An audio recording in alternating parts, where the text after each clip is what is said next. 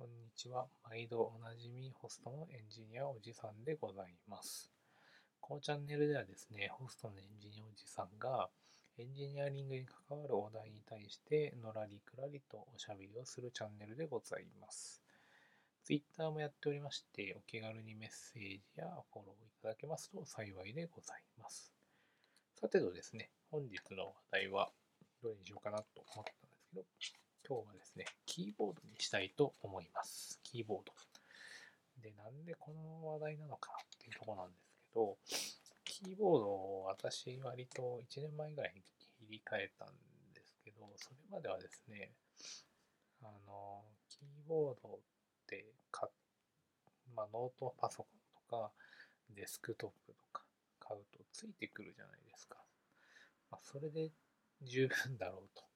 思ってる人の一人だったんですけど、1年前にですね、あるきっかけでキーボードを変えたんですよ。ま、きっかけっていうのはコロナウイルスなんですけど、まあ、そんな時にですね、変えたらですね、まあ、世界が変わったんですよね。今までこう、無駄な人生を過ごしてきたなと思うぐらい、新しく買ったキーボードがすごい手に馴染んで、打鍵感っていうよくあのタイピングのこと言うんですけど、そこがもう桁違いに違いました。で、本当に毎日打ちたくなるようなキーボードだったりしたので、これはちょっとね、少しおすすめをしたいなと思って、このお題を今日は選びました。でですね、まずキーボードってどんな種類があるのかっていうとこなんですけど、大きく分けて4種類あるんですね。今回まあ3つお話をしようかなと思うんですけど、まず1つ目がパンタグラフ式っていう、あのいわゆるこうノートパソコンとかについてくるこう薄めの、薄めのキーボード。あんまりこうノートパソコンって折りたたむ関係上で、あまりキーボードのキーって突出してないと思うんですけど、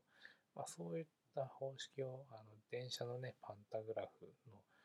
こう方式でキーが支えられているんですけどそれの取ってきてパンタグラフ式って言っててそのキーボードが一つ。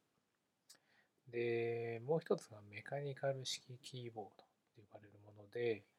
これをいわゆるゲーミング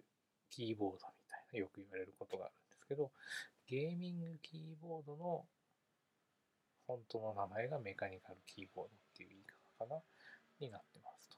で、これのキーボードがですね、まあ、ゲームで使うからなのかどうなのかわからないんですけど、すごいカチャカチャカチャカチャってなるキーボードなんですよね。なので、これをあの仕事場で使う人っていうのは結構煙たがられることが多いので、もしですね、キーボード買うときにメカニカル式キーボード買おうとしている方は気をつけていただければなと思いますね。ただこれも結構打っててドヤ顔できるというか、あの、リモートとかで一人でやっているとかであれば、このメカニカルキーボードを買ってめちゃくちゃうるさい音で、あ、俺は打ってるんやでってドヤ顔するっていうのはもう最高に気持ちいいだろうなって思うのがこのキーボードですね。そういう方にはもうぜひお勧めしたいのがメカニカルキーボードですと。今回はまあ私も買った静電容量無接点方式っていうキーボード、もう一度ちょっと長かったんでもう一度言いますと、静電容量無接点方式っていうキーボードがあるんですけど、まあ、そのキーボードのお話をしたいと思います。で、静電容量無接点方式のキーボードって基本的に価格がめちゃくちゃ高いです。メカニカル式ぐらい前だったらなんか3000円ぐらいで売ってたりもするんでけど、この静電容量無接点方式のキーボードって、だいたい2万ぐらい普通にしたりしますと。で、実、よく見るところだと、えっ、と、セブンイレブンとかの、あの、ATM の点キーがこの静電容量無接点方式を採用していると言われておりますと。なので気になる方はですね、セブンイレブンに行って、あの、お金を下ろすまでもなく、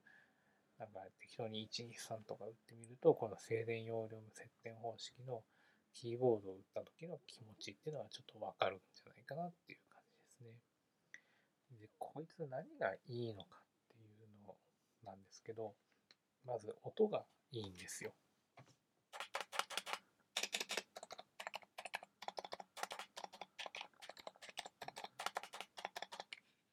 聞こえましたかね？このなんかクロート感がね、ちょっと私すごい好きなんですよね。あの、スコスコスコっていうよく言うんですけど、この音がですね、結構仕事中ではね、こう、自分を癒してくれるんですよね。まあ、これがまずね、あの価格が高くても、まずやっていける、やっていけるというか、おすすめしたい理由ですね。やっぱすごい文字を打つような、そういうプログラマーだったりとか、まあ、IT 関係のお仕事だったりとか、まあ、ライターさんだったりとか、まあ、そういう方ってものすごい文字を大量に打つんですけど、まあ、そういったですね、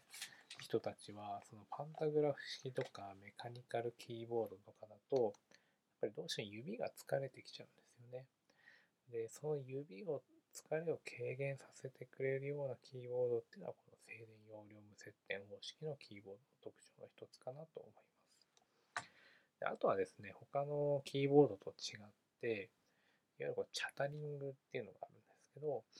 そのチャタリングってたまになんか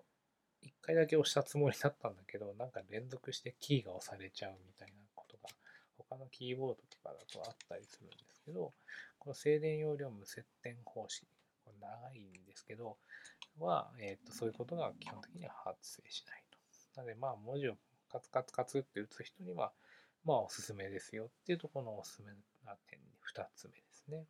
で、3つ目が、まあ、メカニカル式もまあ結構打ってて楽しいちゃんっていうのもあるんですけど、2つ目と違うのは、あの、静かなタイプのモデルもあったりします。あの、ハッピーハッキングキーボードとか、まあ、私がまあ買ったやつなんですけど、とかはですね、静音モデルみたいなのが出ていたりして、あの、オフィスで使っても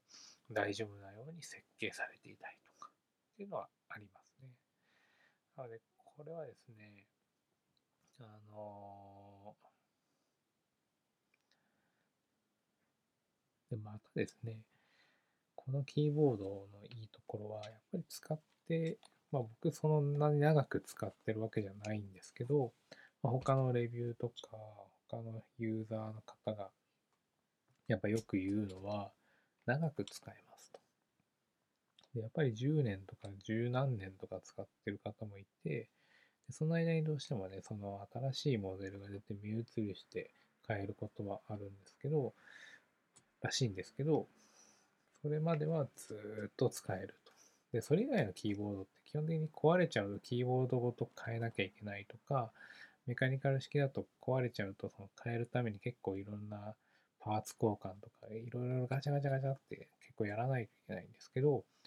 このキーボードに関して静電容量無接点方式のキーボードに関しては、キーボードのキーなんか壊れましたって言った時に、そのキーだけ抜いて、で、そのキーを取り替えればいい。そのスイッチだけを取り替えればいいっていうだけで済むんで、メンテナンスも結構楽なんですよ。なので、初期コストだけはめちゃくちゃかかるんですけど、トータル10年とかなんで見ていけば、まあ、10ではね、割れば3月3000円とかですけど、